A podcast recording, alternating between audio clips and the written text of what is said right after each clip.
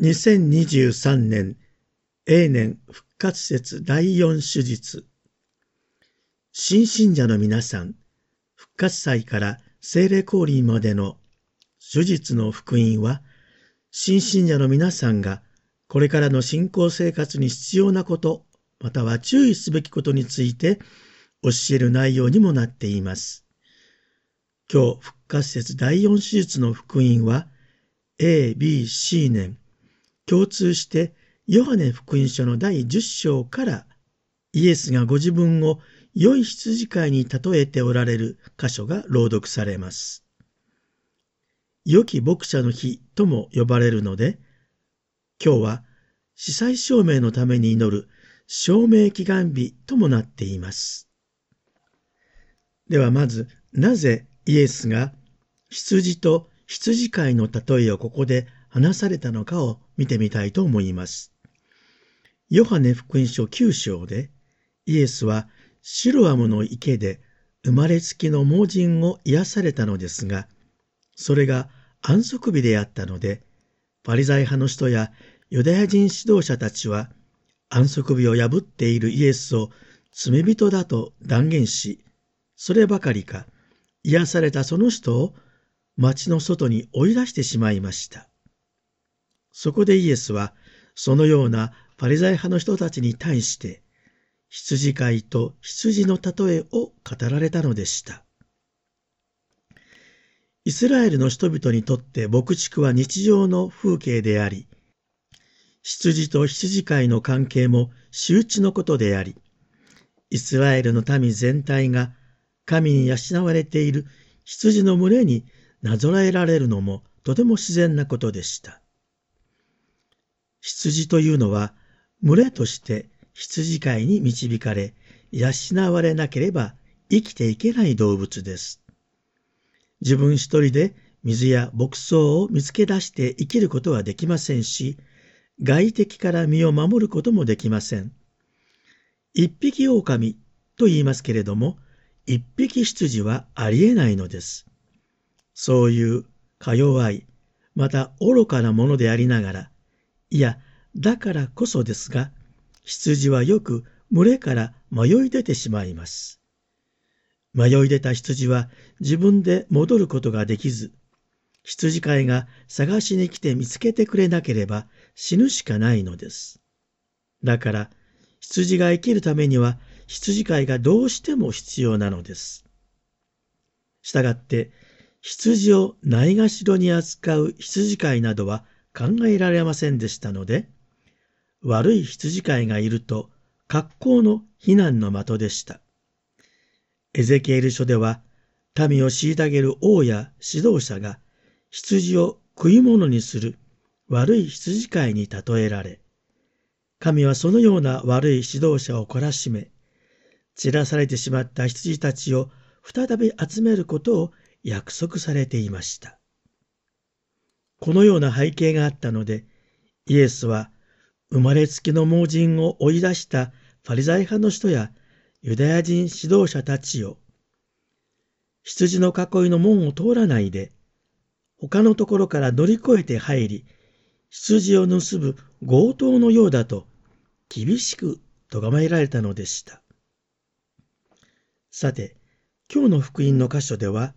羊飼いについて二つのイメージが使われています。羊の名を呼ぶ羊飼いと、羊の囲いの門になる羊飼いというこの二つです。ここで羊を囲う二つの場所について知っておきましょう。村のそばにある羊の囲いというのは壁で囲まれ門があり門番がいました。夕方羊飼いが羊を連れて戻ってくると、門番は門を開けます。そこにはいろいろな羊飼いの群れが入ってきます。次の朝、門が開けられると、羊飼いは自分の羊の名前を一匹一匹呼びます。それぞれの羊に名前をつけていたのでしょう。羊は自分の羊飼いの声をよく覚えているので、自分の羊飼いの声だけに反応してついていきます。羊は、このずと自分を大切にしてくれる羊飼いを信頼していたのです。それは彼らにとって命に関わることだったのです。この村のそばの囲いと違って羊を連れ出し、村に戻る時間のない時に野宿する場合の野原にある岩だけで作られた囲いがありました。羊飼いは石垣の囲いの出入り口に自分の持っている杖を横に置いて羊を一匹ずつ中に通しました。その時は羊が怪我をしていないかどうか体を調べ、傷を見つけたら油を塗りました。羊が囲いの中に入り終わると、羊飼い自身がその門のところに横たわって一晩中休むので、羊飼い自身が門になるというわけです。夜仮に野獣が来ても、羊飼いの上を越えて通らなければ、囲いの中に入ることはできません。そこでイエスは、私は羊の門であると言われたのです。イエスは命を懸けて羊を守る良い羊飼いであると宣言されていたのでした。ここでこのような例えがヨハネ福音書が書かれた紀元1世紀末の教会の状況を反映していることをお話ししましょう。初代教会のキリスト者たちはイエスを救い主と認めないファリザイ派や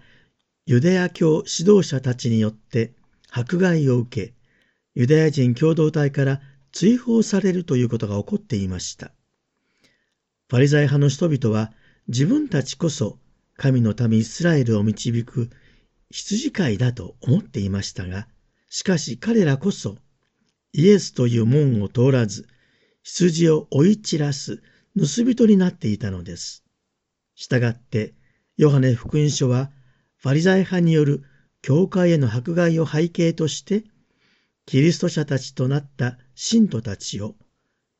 偽の羊飼いである盗っ人や強盗から守ろうという意図がありました。そこで新信者の皆さん、今日皆さんに与えられる課題があります。それは、キリストの福音の中身、神の救いの計画や救いの意味などについて、分かったつもりにならず、これから少しずつ謙虚に学んでいくということです。誰でもいつの間にか福音について独りよがりの考えを身につけてしまいがちです。世の中にはキリスト教についてやイエスについていかにも正しい教えを振りまく人がいたり、キリスト教的な思想やグループが的外れな意見を言うことがあります。今日の例えを思い出してください。いつの時代にもイエスという門を通って羊飼いが来るわけではなく、他のところを乗り越えて、羊飼いのふりをした盗人であり強盗である者が来るのです。私たちはそのことを覚えて警戒していなければなりません。そのために日々聖書に親しみ、ミサに預かり、分かち合いをしたり、祈りを通して何が福音的かを識別していく習慣を身につけてください。教皇フランシスコは司教や司祭に向かってこう言われます。羊の匂いが染み込んでいる牧者になりなさいと。また、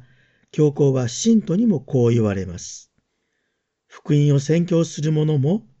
羊の匂いを身にまとい、言葉と行いによって人々の生活の中に入り込み、